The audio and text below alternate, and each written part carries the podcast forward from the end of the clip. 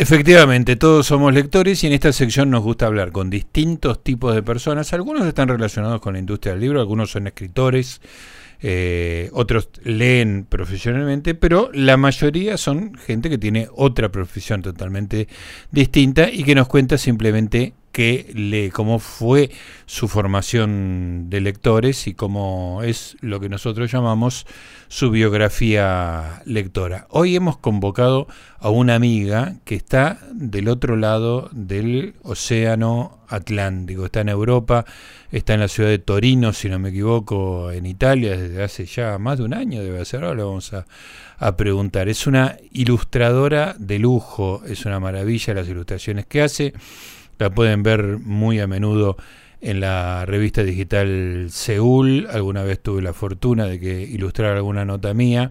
Eh, son preciosas y además este, digamos, tienen una, una fantasía visual, mezcla de elementos que me parece extraordinaria. Se llama Victoria Morete y la tenemos en línea. Hola Victoria, ¿cómo te va? Gustavo Noriga te saluda. Hola Gustavo, ¿cómo estás? ¿Qué, qué, presentación me acabas de hacer? Estoy colorada ya. Espectacular, podríamos cerrar acá para no arruinarla. Claro. ¿Todo bien? Todo bien, querida. Un gusto realmente escuchar, estar un rato charlando con vos. Victoria, ¿cuánto hace que estás en Europa? Un año y medio. Año y medio ya. Ah, mira qué impresionante. Sí, sí. Y bueno, se te ve establecida, que haces dibujos para otros lugares, para...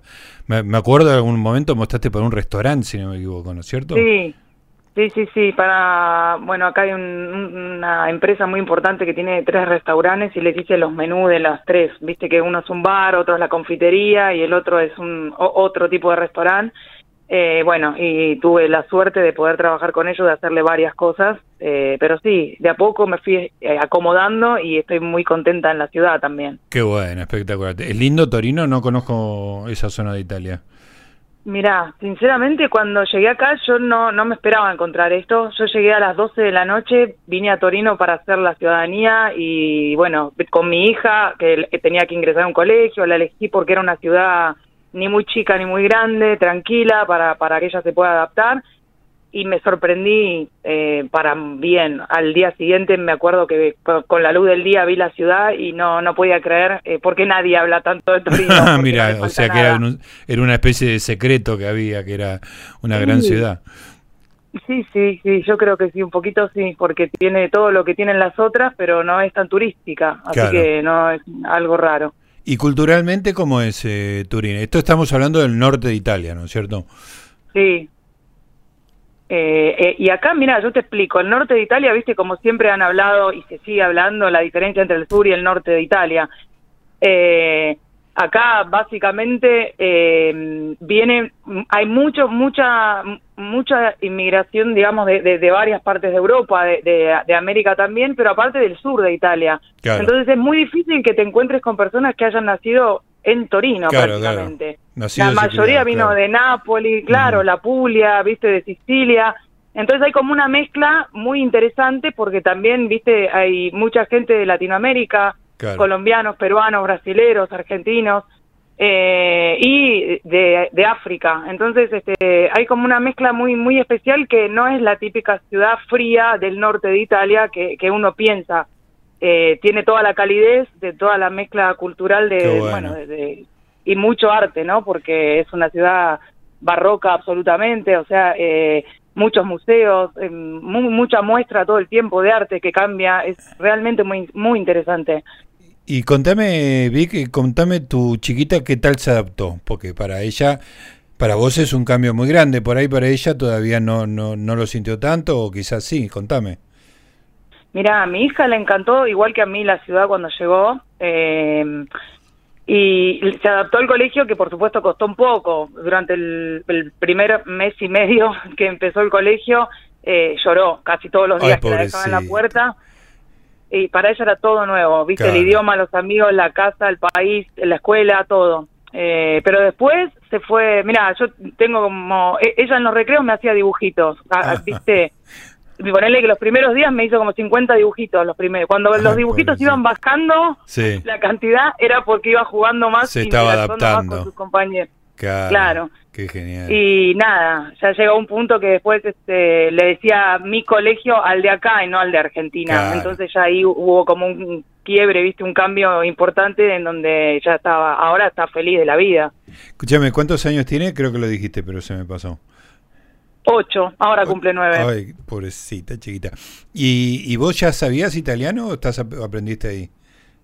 Mira, eh, yo sabía porque había hecho un curso hacía unos años atrás, pero como 10 años atrás, ponerle que había hecho die- tres meses de italiano y después, antes de venir, con un profe de italiano, de italiano que venía una vez por semana a casa, medio que refrescamos un poco y mi hija conoció algunas palabras, pero algunas. Claro. Eh, después cuando llegó acá, la verdad es que cuando eh, entró en el colegio, estar ocho horas en la escuela, Ah, mm, claro. habla ita- ahora hoy en día es italiana hablando y argentina, las dos cosas, ¿no? Qué habla de, genial. eh, pero sí, habla los dos idiomas a la perfección. ¿Y, vos, ¿Y tu italiano cómo está? No, no es como el de ella, el mío, ¿eh? O sea, porque yo hablo, yo hablo mucho español, pero Claro. me defiendo bien, me hago entender, o sea, Claro. me- me- hablo, hablo. Por supuesto que no, no, no soy con bilingüe como mi hija. Claro, espectacular.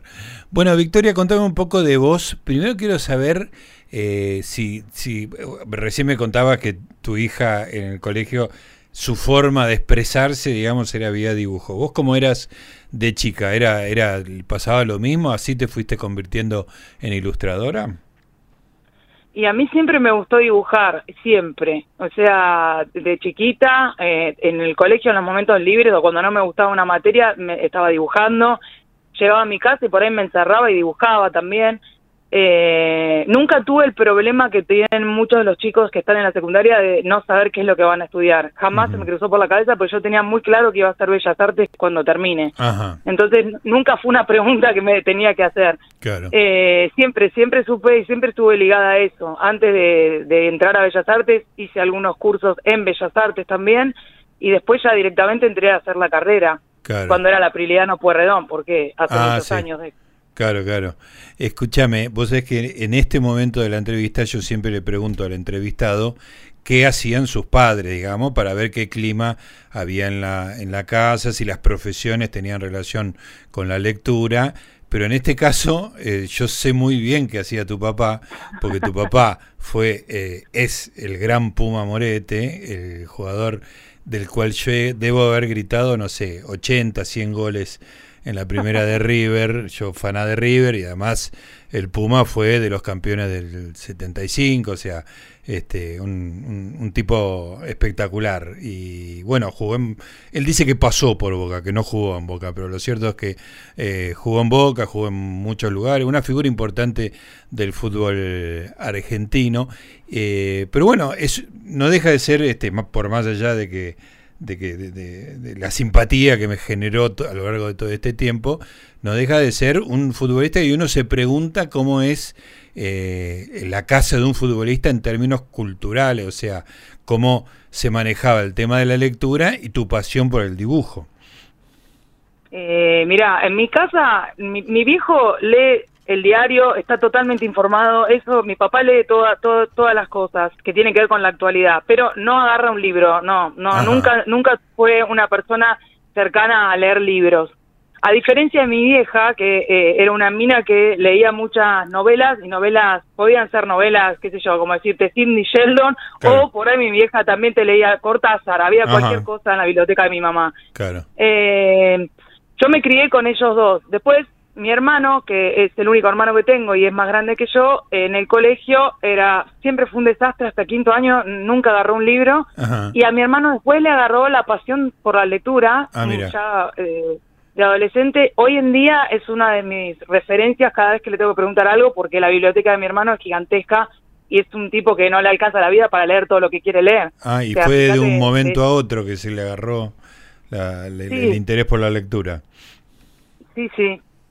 Eh, y bueno, por eso te digo, en mi casa había de todo, pero eh, siempre fue un apoyo permanente de mis viejos con respecto a, a- a lo que yo quería estudiar, porque no era fácil, o sea, vos imaginás, a mí se me reían en la cara mis compañeros diciéndome de qué iba a vivir después, o sea, cuando estudié Bellas Artes, porque Claro. era una carrera, uno iba a ser escribano, contador, no sé, Claro, eh, abogado. Claro, y, y yo, mi, mi vos de qué vas a laburar era la pregunta, ¿viste? O Claro. sea, te vas a morir de hambre, todas esas cosas. Y no, mis viejos siempre confiaron y, y, y, me, me, bancaron, digamos, en eso. Me estaba acordando cuando decía de que tu viejo era un tipo súper informado. Una vez lo entrevistamos con, con Majul, al, al Puma, este, y nada, hablábamos de su trayectoria, de fútbol, que esto y que el otro, y al final le dice a Majul, este, Morete, le dice, mira, te quería decir una cosa más. Y empezó a hablar de política y estaba, pero no saben lo afilado que estaba, el discurso que tenía, la claridad de las ideas, muy apasionado también, este, pero era espectacular, así que realmente muy, muy, este, muy, muy enterado, una persona realmente informada, eh, evidentemente en esa conversación. Sí, sí, no, aparte mi viejo es una persona que prácticamente no fue, o sea, al colegio, él empezó a jugar al fútbol de chico, claro. Eh, pero no tiene ni una falta de ortografía, viste esas personas que, que y no por leer libros, digamos, ¿entendés? Porque, sino porque lee, lee todo lo que tiene que ver con la actualidad, eso sí. Escúchame, eh, y, tu mamá que falleció hace, creo que relativamente poco, ¿no? Que, sí, cinco meses. Hace cinco meses nada más. Pobre, ¿cómo está tu papá ahora con esa historia de una compañera de... Porque fue la, su compañera de toda la vida, ¿no es cierto? Sí, sí, sí. Este, la compañera de toda la vida. Él se puso de novio con mi mamá cuando tenía 19 años. Oh. Eh, sí, 50 años juntos, es un... Qué tremendo. mucho. Qué tremendo. Eh, y sí, mi vieja ya no estaba bien en los últimos tres años más o menos. Eh, y bueno, ahora mi viejo está llevando, o sea, este momento que es muy reciente también, como puede, ¿no? Dentro de, lo que puede, tratando de, nada, de salir, de no, de no, de no quedarse, viste, y, que la cabeza, eh, digamos, haga el duelo de la mejor manera posible. Pero bueno, también él, él haciendo sus vidas y encontrando sus momentos que también él estaba muy abocado a cuidarla, mi vieja, en este último tiempo, ¿viste? Y por ahí eh, había momentos de él que, que, no, no, los podía hacer, eh, cosas que, que necesitaba. Claro. Eh, así que nada, lo está llevando de la mejor forma que, que puede, digamos. Pero es un vacío que, que no lo va a poder llenar nunca. Claro, claro. Bueno, un, un cariño muy grande para, para el Puma. Contame, Victoria, este, ¿Qué, ¿Qué, referencias tenés en el mundo del arte para lo que haces vos, digamos, no? Que, porque vos tenés un estilo muy, muy personal. Uno ve una cosa tuya y dice, ah, esto lo hizo Víctor. Yo cuando veo las ilustraciones de, de los domingos en Seúl o alguna otra cosa que después te voy a comentar, este, digo, esto es, esto es Victoria claramente. ¿Qué referencias tenés? Con respecto, vos decís artistas. Claro, ¿qué, eh, artistas, este, digo, ilustradores por ahí, o por ahí artistas, pintores, lo que sea, que, que vos sientas como una especie de maestro o algo así? Eh, a mí me gusta mucho Toulouse-Lautrec eh, de, en cuanto a, más allá de la vida de él o lo que sea, el trazo y, la manera de, de mostrar a lo mejor el alma de, de, lo que el tipo quiere mostrar, que siempre por lo general eran las minas que estaban laburando, o personas que estaban en su mundo, bailando o tomando algo, y él llega a, un punto en donde con dos o tres trazos te, muestra eso, y eso eh, para los que nos gusta dibujar es eh, es como es como uno lo ve de una manera muy sencilla pero hay que hay que saber arribar a eso no a llegar eh, y eso me, me, siempre me conmovió y me gusta mucho porque creo que es uno de los pocos que, que, logra captar eh, y llevarte a ese lugar donde él te quiere llevar, digamos, y mostrarte lo que te está mostrando. Claro. Eh, eso me gusta mucho, además de que estéticamente me encanta sea, su, su, su manera de, de, de, su laburo, ¿no? Y, Pero sí es uno de los grandes referentes. ¿Y leíste de la vida de él? O sea, ¿lees vidas de cosas más allá de, estudiar, digamos, el trazo, como decía vos, la forma de, de, pintar o de dibujar, eh, ¿lees vidas de dibujantes y pintores, etcétera? Sí, sí, sí. Me, cada tanto me gusta, o si hay algo que me gusta, indago un poco y, me meto y averiguo. Por lo general, mi, laburo tiene mucho de eso, ¿viste? que eh, O cuando tengo que dibujar un libro, incluso, ilustrarlo me tengo que meter dentro de una historia que, que, viste, tenés que investigar, o cuando me encargan un mapa también tengo que investigar y, y, ver y leer y, y, buscar y, ver a dónde, viste, eh, em, nada, más allá de aprender, saber cómo sacarle el jugo a, a, lo que vos querés contar después con el dibujo, ¿no? es como cuando uno lee una nota para ilustrarla también. Claro. Escúchame, eh, justamente eh, había visto que Pato Gutiérrez estaba sacando un libro sobre Victorio Campo y que ah, lo estaba haciendo con vos, mostró algunas cosas que eran muy impresionantes, muy lindas, que además representaban a Victorio Campo. Eh, ese es un laburo muy lindo, todavía no está editado, pero me imagino que habrás tenido que hurgar ahí también, por ejemplo, en Victorio Campo, ¿no?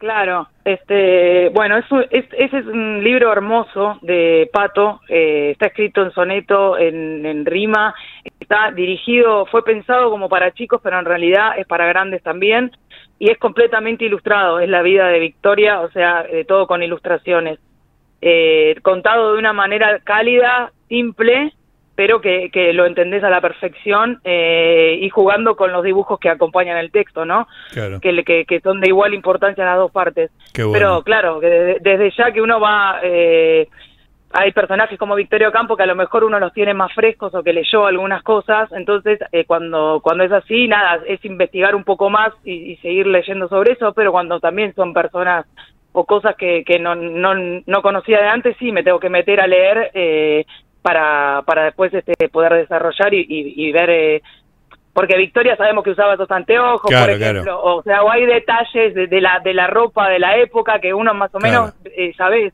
pero eh, cuando son historias que no que no conozco bien tengo que meterme a investigar. Claro. ¿Y qué lecturas tenés que no sean eh, en función de tu trabajo? ¿Lees para entretenerte, por placer, el gusto de la lectura? Eh, sí, lo que pasa es que muchas veces está ligado a mi trabajo porque yo trabajo también para, para una editorial en Argentina a la que le, también le, le, dibujo muchos libros. Entonces, eh, por lo general estoy leyendo cosas de autores eh, independientes o gente eh, que tiene ganas de escribir, que, que, a lo mejor escribió un libro solo, eh, como fue mi caso también, que en un momento saqué un libro hace unos años para contar algo y para ilustrarlo, digamos. Ah, escribiste además de pintar, digamos. Es, en realidad es un relato de, un viaje que yo había hecho hace muchos años atrás, que lo escribí cuando tenía 25 años y hace en el 2019 salió el libro y le había hecho todas las ilustraciones ese último año. Ajá. Eh, que es, este, nada, era un momento importante de mi vida, que yo lo había escrito y, traté de que mantenga la frescura de, de, esa nena de 25 años cuando había viajado a Europa y con una, una serie de cosas que habían pasado. Y y pero los dibujos lo hizo una mujer de 40, digamos, o sea, era, diferente. Claro. Eh, y es una crónica de un viaje ilustrado, eso es el, más o menos la explicación del libro. Eh, Explícame un sí, poco. es lindo porque pude fusionar un poco las dos cosas. Claro, A mí me gusta a veces escribir y poder meterle los dibujos estuvo lindo. Explícame un poco tu, tu técnica, digamos, ¿qué, ¿con qué materiales trabajas? Yo trabajo, eh, soy muy libre en general para todo, sobre todo para eh, dibujar, porque no, yo no, es lo que le digo también siempre a mis alumnas, no, no me, no, no me caso con ninguna técnica. Me gusta mucho la acuarela, los lápices, puedo mezclar fibras. Eh, si tengo ganas pinto con acrílico. Si tengo ganas mezclo todo junto en lo mismo. Eh, lo que no estoy usando demasiado por ahí es el óleo, porque el óleo tiene un tiempo más lento, tarda en secar y te necesitas como un espacio más grande y yo con todo este movimiento de, país y todo no, no, lo estoy trabajando. Pero sí, la acuarela eh, es como mi gran amiga, digamos, es como, me, siento muy cómoda ahí. ¿Y, ¿Y, cómo es el proceso cuando vos, por ejemplo, eh, ilustrás algo en Seúl, digamos, ¿no? Que claramente son, eh, hay, hay, como dibujo y acuarela, eso con mi rusticidad eh, en, las artes me, me, permite distinguir esas dos cosas, pero de, eso después lo escanea, se fotografía, ¿cómo, cómo haces para convertirlo en un archivo eh, digital? Mira, yo soy eh, de la vieja escuela, llamémosle, porque yo todo lo hago en papel, todo lo hago en papel. Después escaneo y hago algún que otro retoque digital. Pero por lo general, eh, cuando ves que cualquier dibujo que estoy haciendo, los de Seúl, lo que sea, muchas veces en las historias de Instagram voy mostrando cómo voy haciendo el dibujo, porque lo hago todo a pincel, a mano, con lápiz. Después, este, todavía no, no le enganché la vuelta a poder dibujar digitalmente. Me gusta mucho estar en contacto con el material. Entonces, este, sigo eh, laburando de esa forma. Después, este, cuando tengo que hacer mapas, por ejemplo, que requieren de muchos croquis, Mm. Hago todos los croquis por separados y después los trabajo de una manera eh, digital, como si fuera un collage, ponele. Pero todo está hecho a mano en los dibujos que hago. Escúchame, ¿y cómo, qué tal dibuja tu hija? Y bien, le gusta mucho. Yo, para mí mejor me dibuja. Y porque tiene la impunidad, como decía Picasso. Uno nunca vuelve a dibujar cuando era como cuando tenía 6, 7 años, porque no, no, no le importa. Entonces dibuja de una manera sin saber del todo de la técnica que es algo a lo que a nosotros nos cuesta después querer volver a ese punto y no no lo logras más. Claro, qué lindo. Entonces, este nada, yo la dejo que, que eso le que sea muy libre en ese aspecto, no no no jamás la corrijo. Soy la persona que menos le va a decir que no se salga de los bordes, al contrario, que se salga del borde. Claro. no como en el colegio, ¿no? Muchas de mis alumnas vienen ah, con ese, mm, siempre lo digo esto en las clases porque eh, muchas de las cosas que dicen de mi manera de dibujar es que me gusta como dibujar, que parece fácil, fresco, salida de los contornos. Yo quiero dibujar así, por ahí me dicen. Claro. Le digo, sí, le digo, el problema no es eh, salirte del contorno, eso es fácil de hacer, le digo, porque vamos a desarrollar un dibujo y lo vas a poder hacer vos también. Entonces por ahí están tres, cuatro clases haciendo todo el dibujo, perfecto. Eh, y cuando llega el momento de pintar, eh, le digo, bueno, ahora agarra el pincel y salite del borde. Claro. Y no lo pueden hacer. Claro. Porque, porque desde chiquito nos están diciendo, y claro, porque de chiquito te dicen, eh, no, hacelo más prolijo, no te salgas del borde. O sea, acá te saliste, todo el tiempo es así y en la vida en general, ¿no? Entonces es como que, que yo te diga, salí del borde, después de que estuviste tres semanas haciendo un dibujo, no lo haces. Claro. No, no, tenés un cagazo bárbaro. Así que tu hija se va a salir del borde con toda, toda facilidad. Esperemos que maneje bien la salida de los bordes, porque para el padre también es un lío ah, eso. Hay que ver cómo se maneja ese, ese equilibrio. Eh, Victoria, la verdad que me quedé sin tiempo y hubiera estado un rato largo para mí es un placer hablar con vos y felicitarte como hago siempre con tus ilustraciones. Sabes que te tengo cariño personal este, y admiración por tu trabajo, así que por lo menos un ratito estuvimos charlando. Gracias. ¿eh? Muchísimas gracias, Gustavo, mutuo. Y bueno, y espero estar ilustrándote de vuelta pronto. Ojalá sea pronto. Te mando un beso grande. Un besito, gracias. Ahí está, Victoria Morete, la hija del gran Puma Morete una extraordinaria dibujante ¿eh? y un gran goleador. Ahí el señor Hernán Feiste, que se acaba de incorporar y llegó tarde a la entrevista, escuchó Puma Morete, que también jugó en argentinos también. No sé si no jugó en argentinos. ¿eh? Alguna de esas temporadas breves.